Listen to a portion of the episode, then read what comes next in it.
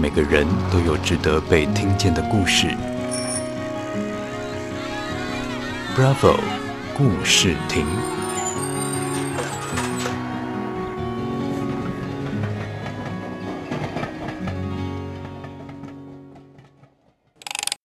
大家好，我是土生土长的乡下小孩小慧。在我十八岁那一年，我离开了家，到人人向往的都市读大学。这将是我人生中第一次在都市生活四年，对我和身边的朋友来说，就像是中了乐透。我很庆幸家里有钱让我读大学。平常都会赖床的我，在出发的这一天起得特别早，心情好到连空气都觉得甜。和父母道别后，我上了火车，看着沿路的风景，开始了我新的旅程。我永远不会忘记这一天，因为经历了我人生中好多的第一次。我人生中第一次一个人搭火车，就是在我要去大学报到的那一天。一开始找座位的时候还算顺利，原本期待的心情却因为一路都没有休息而感到疲惫不已。但绝对不是因为太兴奋，而是我害怕错过要下车的高雄车站。每到一站，我都仔细听下一站是哪里，整个乘车过程我都紧张到不行。那时的我根本就不知道可以看车票上的抵达时间。也不知道原来可以用手机 App 查看目前行驶的状况，我就这样傻里傻气且战战兢兢地完成了人生第一次搭火车的经验。可别以为这样就结束了，有趣的事情还在后头呢。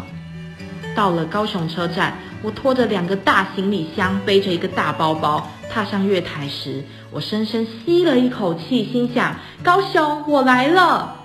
然后就立刻呛到，一直咳嗽。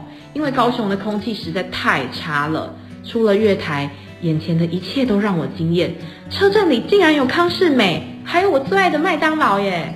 只是一个火车站就聚集了这么多人，这个地方实在太棒了。对于这四年的大学生活，我又开始充满了美好的想象。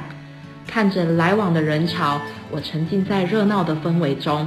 突然有个声音说：“报道的大一新生，请来这里集合。”我立刻回到现实生活中，急急忙忙、笨手笨脚地拖着行李，朝着集合的地方前进。搭上游览车之后，我根本听不进去前面的学姐在说什么。我早被沿路的街景、百货公司和高楼大厦吸引住，这里的一切跟我住的乡下完全不同。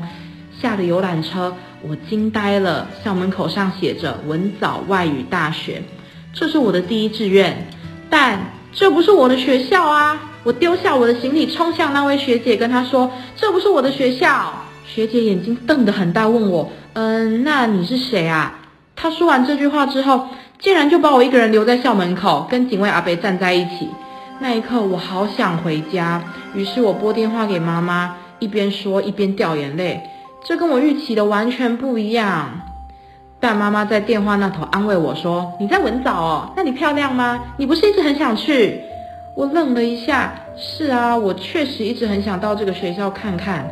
妈妈这样简单乐观的想法，让我立刻转换了心情，觉得能看看心目中第一志愿的校门口也是很开心。后来警卫阿北帮我叫了计程车，这是我第一次搭计程车。司机大哥问我要去哪里，我回答之后就没再说话了。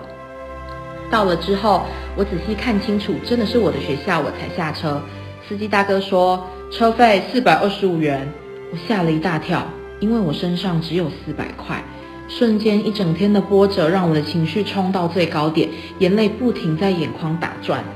司机大哥卸下我的行李后问我：“你是从哪里来的啊？”我回答了我家那个乡下地方。司机大哥惊讶地说：“好远哦，那你想家了吗？”哎，你怎么在哭啊？我说：“我只有四百元。”司机大哥很亲切地说：“没关系啦，没有就没有，下次需要的时候记得要叫我的车哦。”就在我情绪快溃体时，两个学姐跑了过来，问我哪个科系、哪间宿舍，并热情地帮我拉行李，向我介绍校园。到宿舍门口后，我发现大家都没带行李耶。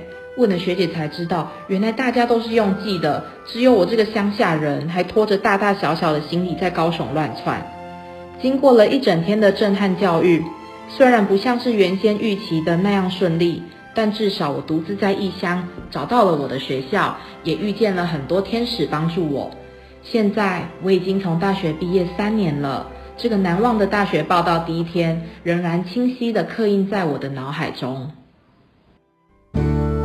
Bravo，故事亭，让每个值得的故事被听见。